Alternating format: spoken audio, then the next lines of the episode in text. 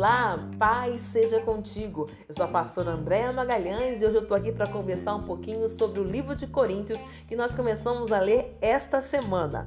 O livro de Coríntios foi uma carta que o apóstolo Paulo escreveu à igreja que estava na cidade de Corinto.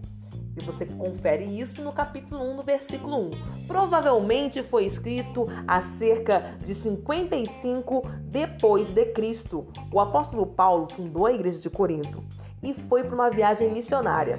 Nesta viagem, ele ouviu alguns relatos que o deixou muito preocupado. Eles estavam cheios de orgulho e tolerando imoralidade sexual.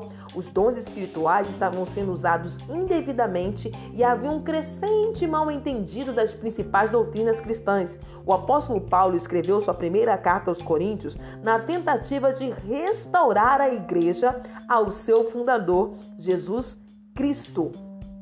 Algumas observações você pode encontrar neste livro. A igreja de Corinto estava cheia de divisões. Os crentes de Corinto estavam se dividindo em grupos leais a determinados líderes. Paulo exortou os crentes de Corinto a permanecerem unidos por causa da sua devoção em Cristo. Muitos na igreja estavam essencialmente aprovando uma relação imoral.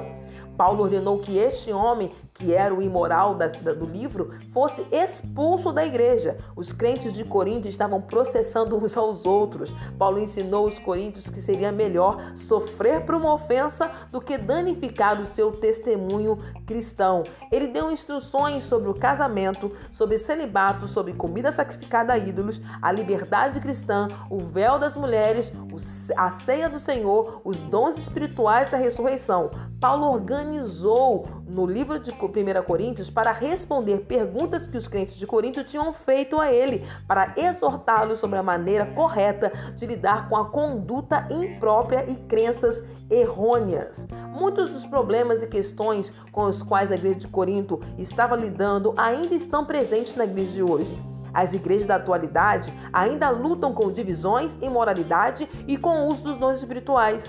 O livro de 1 Coríntios poderia muito bem ter sido escrito para a igreja de hoje e faríamos bem em prestar atenção às advertências de Paulo e aplicá-las a nós mesmos.